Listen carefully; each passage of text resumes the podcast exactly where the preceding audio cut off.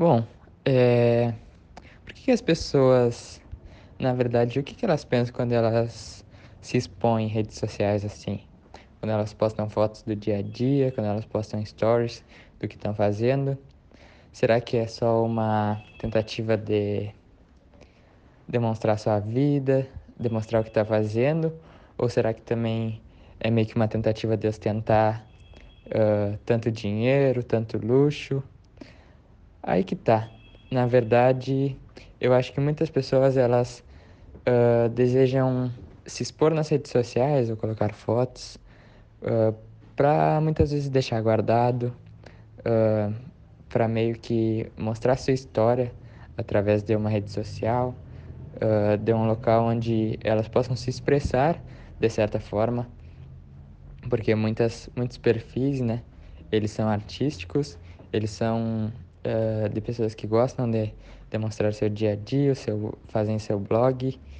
E mas de certa forma também as redes sociais se expor não é uma uh, não é de certa forma muito bom porque tu pode atrair muito mal olhado pessoas que sentem inveja do que tu tem ou das pessoas que te rodeiam.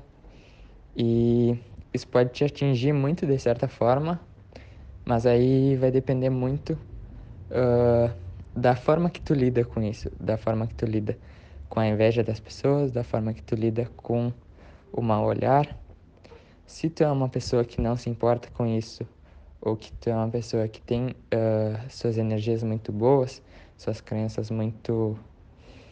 Tu acredita muito uh, no teu propósito, talvez tu nem ligue e talvez nem sinta uh, todas essas energias ruins.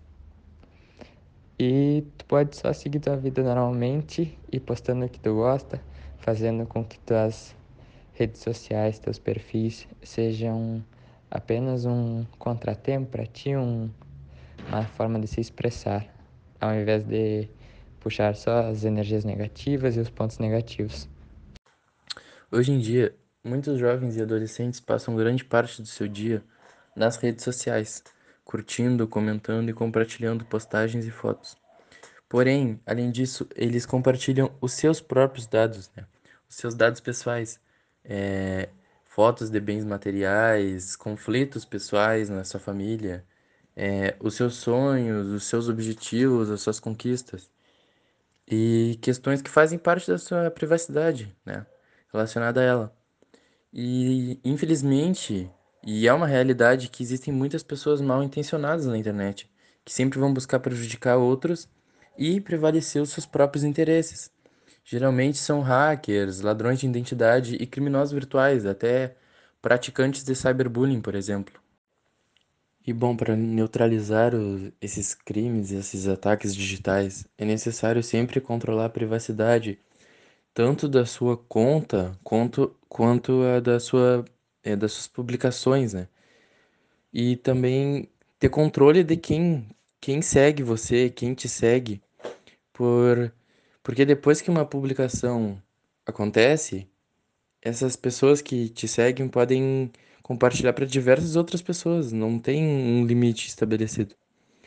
E é sempre necessário cuidar quem envia solicitação de amizade, por exemplo, para você, é, e não tem nenhum amigo em comum essas pessoas, esses desconhecidos, é sempre, é sempre bom evitar, evitar aceitar, evitar é, cair em papinho delas, conversar com elas também. O recomendado é sempre evitar é, se expor demais, expor demais as suas informações pessoais, o que está acontecendo na sua vida. É, assim, evitando um, ataques cybercriminosos e te tornando menos vulnerável, né? Bom, falando um pouco sobre a exposição de menores de idade nas redes sociais, uh, seria que uh, para a gente ser, uh, se incluir na sociedade hoje em dia, de certa forma as pessoas têm que estar ligadas à internet, isso é um fato.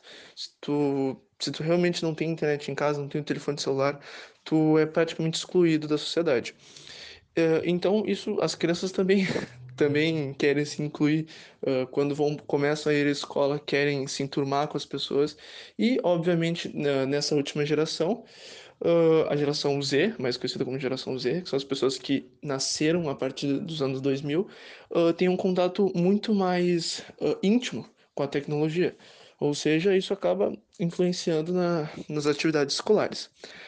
mas, bom, a diferença em si, o ponto que eu quero entrar, é que os nossos pais, nossos avós, eles não tiveram contato com a internet quando eram crianças, quando eram adolescentes ou até mesmo na vida acadêmica, porque até então não se tinha nessa época, por exemplo, na, na década de 70, década de 80. Uh, já nós, uh, que estamos indo para a faculdade, indo para construir o nosso, nosso futuro, a gente, uh, por volta do, dos 10 anos, ou até de 9 anos, 8, a gente uh, recebeu o nosso primeiro telefone celular, começou a mexer em computadores e teve uma inserção no ramo da tecnologia uh, devagar. E aí hoje em dia estamos onde estamos, com computadores muito mais avançados, uh, telefones. Já as crianças mais novas, elas já iniciaram uh, com tecnologia de ponta, elas já estão inseridas no mundo totalmente diferente onde nossos pais, muito menos nós, nascemos. Ou seja, crianças com dois, três anos já estão com contato com contato direto com a tecnologia. E com as redes sociais, as repercutindo cada vez mais, aplicativos, as crianças uh, querem cada vez mais se incluir e isso acaba se tornando perigoso se não houver uma fiscalização dos pais, porque muitos pais acham que simplesmente uh, dar telefones, dar tablets e até mesmo computadores para seus filhos vai resolver. Porém, uh, o mundo da internet é muito vasto, é, principalmente muito perigoso, uh, se nós dermos muita liberdade para as crianças sem uma uh, saudável fiscalização. Ou seja, uh, não estou falando que deve ser confiscado, que os pais devem estar toda hora, de certa forma, invadindo o espaço, todo mundo tem direito de liberdade. porém, o que eu acho é que os pais têm que ter uma atitude, têm que ter, se impor em, em cima disso e cuidar, de certa forma, Uh, quantas horas elas passam por dia nas redes sociais, com quem elas conversam, o que, que elas fazem, que fotos elas tiram, porque hoje em dia é totalmente.